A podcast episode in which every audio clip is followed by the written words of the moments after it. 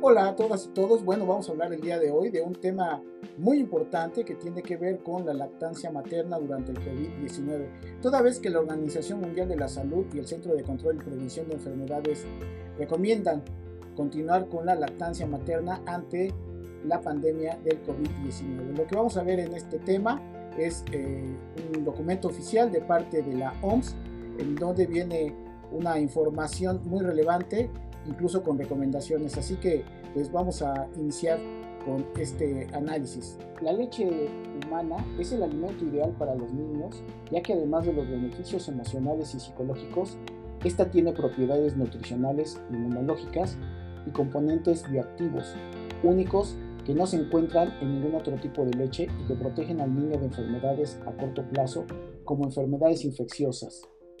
También, a largo plazo, protege a la madre y al bebé contra obesidad y enfermedades crónicas. Por lo tanto, en enfermedades similares al COVID-19, se recomienda continuar amamantando directo del pecho y si esto no es posible, fomentar que la mamá extraiga su leche de manera rutinaria para alimentar a su bebé mientras toma precauciones para evitar transmitirles el virus, mismas precauciones para prevenir el contagio del resto de la familia. Las los beneficios de la leche materna son que aporta anticuerpos, hormonas, antivirus, antialergénicos, antiparásitos, eh, factores de crecimiento, minerales, vitaminas, grasas, omega 3, carbohidratos, proteínas y agua. Mientras que la leche de fórmula pues aporta minerales, vitaminas, grasas, omega 3, carbohidratos, proteínas, agua más azúcar. Esa es la diferencia entre la leche materna y la leche de fórmula.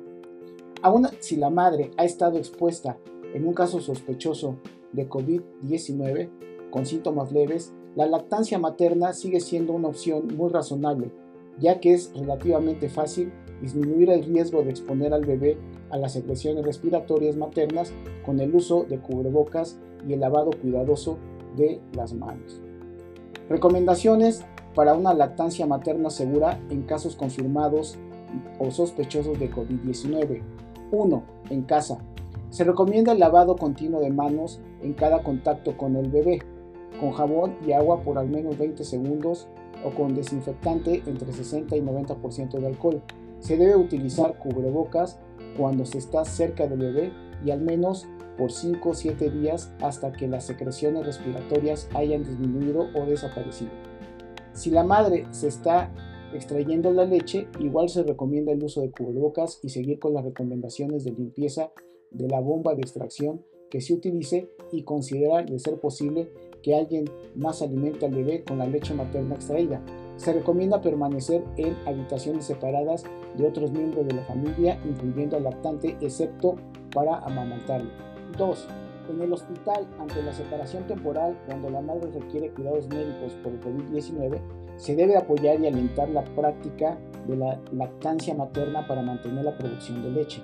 Se recomienda la extracción de la leche mínimo seis veces por día, enseñando una técnica adecuada de extracción, ya sea manual o con bomba, con todas las medidas de higiene y desinfección que se requieran, incluyendo el uso de, del cubrebocas. Idealmente, tanto el cuidado como la alimentación con la leche materna extraída deben ser llevados a cabo por un cuidador una cuidadora sana. Propuestas de acciones.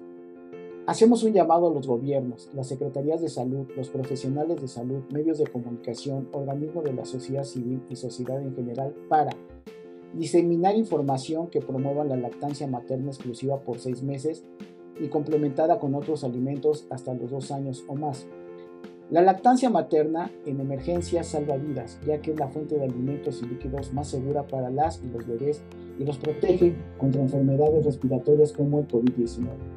2. Promover la lactancia materna como una estrategia para contribuir con el aislamiento social y el quédate en casa y transmite salud, ya que es gratuita, siempre está disponible y no hay que salir a la calle para conseguirla.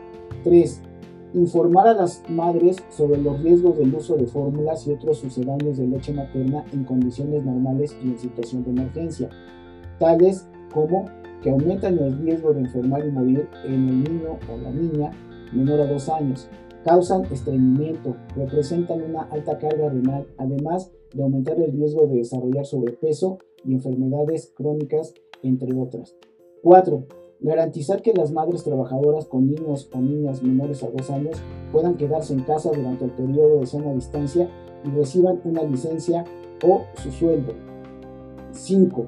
Crear un sistema de protección social para que las madres embarazadas en periodo de lactancia en condición de vulnerabilidad social puedan acceder a alimentos suficientes y nutritivos que les permitan un embarazo saludable y continuar con la lactancia, así como para garantizarle a sus bebés la alimentación complementaria adecuada a partir de los 6 meses y hasta los 2 años de edad.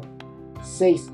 Los medios de comunicación masivos deben promover mensajes claves de lactancia y alimentación infantil que se apeguen a las recomendaciones internacionales y se encuentren libres del conflicto de intereses. 7. Denunciar las donaciones y o alguna distribución inadecuada de fórmulas infantiles o leches en polvo con las autoridades respectivas. 8. Exhortamos a la Secretaría de Salud y otros organismos del sector para apoyar la lactancia materna a través de iniciativas tales como A. Facilitar el acceso a cubrebocas para que las mujeres amamanten en caso de que lo pidan. B. Capacitaciones a distancia para el personal de salud. C. Asesoría a distancia a las madres que están amamantando a través de una línea gratuita exclusiva para el tema de lactancia o incluir este tema en la línea 800 materna que recientemente se creó por la Secretaría de Salud para la epidemia del COVID-19. 9. Por último, exhortamos también a las madres a buscar la información basada en la evidencia y asesoría gratuita a través de páginas y redes sociales e instituciones confiables, tales como la Asociación de Consultores en Lactancia Materna, la Organización Mundial de la Salud y la Secretaría de Salud, entre otros. En conclusión, los gobiernos, empleadores, profesionales e instituciones de salud, organismos de la sociedad civil y la población en su conjunto deben hacer lo posible por proteger, promover y apoyar la lactancia materna, aún en situación de pandemia.